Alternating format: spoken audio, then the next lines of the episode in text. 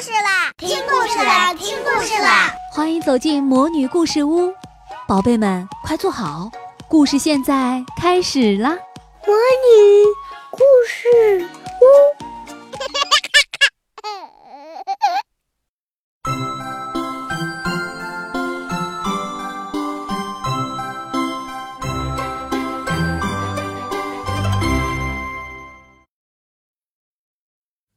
有人总是欺负你，你会勇敢的大声说不吗？我亲爱的小朋友，鲁大阿姨讲故事，今天要说的是不要随便欺负我。作者：美国史蒂芬·科洛，绘画：美国文生软，翻译：于志莹。有一天早上，大象来到水塘边，想要洗个澡，但是哪个家伙竟然先到那里了呢？嚯，原来是河马呀！河马在水塘里玩得正高兴呢。大象生气地瞪着河马：“河马，你立刻给我离开！”大象说：“我要安安静静的洗个澡。”大象的块头比河马大很多，所以呢，河马只好稀里哗啦的逃离了水塘，准备去路边休息一会儿。哎，是谁躺在路上呢？原来是狮子，它正躺在路上呼呼大睡呢。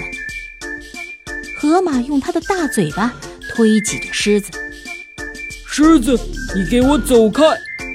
河马说：“我现在需要这个地方。”河马的块头比狮子大很多，所以狮子只好跑向茂密的草丛。但是，哪个家伙竟然睡在他喜欢的地方呢？原来是花豹，它的呼噜声啊非常响。狮子生气地看着花豹：“花豹，你给我滚开！”：“我要在这里好好的睡个午觉。”狮子的块头比花豹大很多，所以花豹只好跑向附近的大树。但是哪个家伙呀，竟然坐在树干上了？原来是只小猴子，它正坐在树上享受清凉的微风呢。花豹生气地看着小猴子。小猴子，你快给我滚下这棵树！花豹说：“花豹的块头比小猴子大很多，而且非常凶猛，所以小猴子只好赶紧跳到其他的树上去。你猜猜，小猴子在那里遇见了谁？原来遇见了他的妈妈。小猴子立刻跳进妈妈的怀里说。”妈妈，花豹欺负我，它让我滚下那棵大树。妈妈说：“孩子，你必须勇敢的反抗它。你回去告诉花豹，那棵树干很大，足够你们两个一起待在上面了。”可是小猴子还是很害怕，它的块头很大的。小猴子说：“我跟你一起去找它。”妈妈说。花豹看到两只猴子跳过来，马上缩起了尾巴。猴子妈妈在小猴子的耳边小声的说了一些话。小猴子做了一个深呼吸，鼓起勇气，大声的告诉花豹：“这根树干很粗大，足够我们两个一起待了。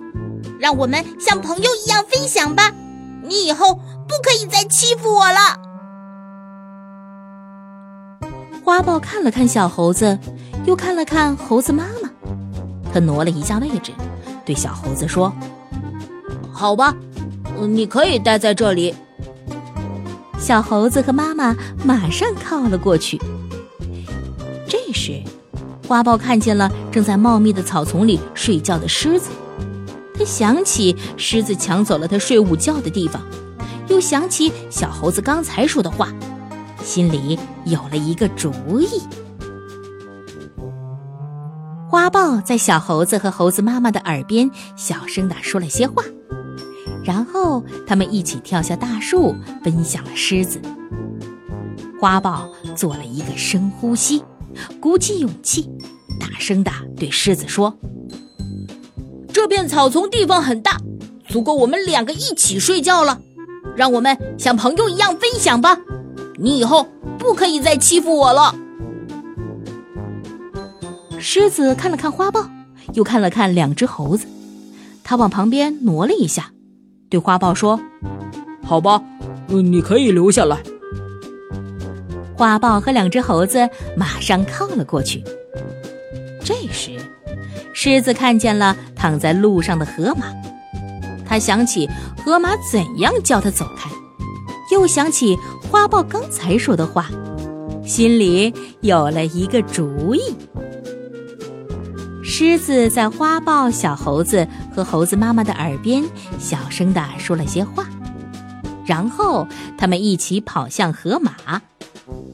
狮子做了一个深呼吸，鼓起勇气，大声地对河马说：“这条路很宽，足够我们一起休息了。让我们像朋友一样分享吧。你以后不可以再欺负我了。”河马看了看狮子，又看了看其他动物。好吧，你可以留下来。他说。狮子和其他同伴马上靠近河马站过来。这时，河马看见了远处的大象，他想起大象怎样叫他离开水塘，又想起狮子刚才说的话，心里有了一个主意。河马在狮子、花豹、小猴子和猴子妈妈的耳边小声说了些话，然后他们一起跑向大象。河马做了一个深呼吸，鼓起勇气对大象说：“这个水塘很大，绝对盛得下我们两个。让我们像朋友一样分享吧。你以后不可以再欺负我了。”大象看了看河马。又看了看其他动物，好吧，下来吧。他说：“河马立刻跳进水塘里，很快，他们就互相追逐玩了起来。”呵呵，真好玩啊！大象说：“ 真的很好玩。”河马说：“狮子、花豹、小猴子和猴子妈妈也一起跳进了水塘里。”猴子妈妈说：“这个水塘很大，不管是大块头还是小个子，都可以一起进来玩儿。以大欺小是不对的，一起分享才快乐呢。”好，我亲爱的小朋友，今天的故事说完了，我们下回再见。亲爱的小宝贝们。今天的故事就讲到这儿了。想听更多的好故事，欢迎你在微信公众号上搜索“魔女故事屋”，加关注来和我们做朋友。这里有更多的好故事等着你哦。我们下期再见。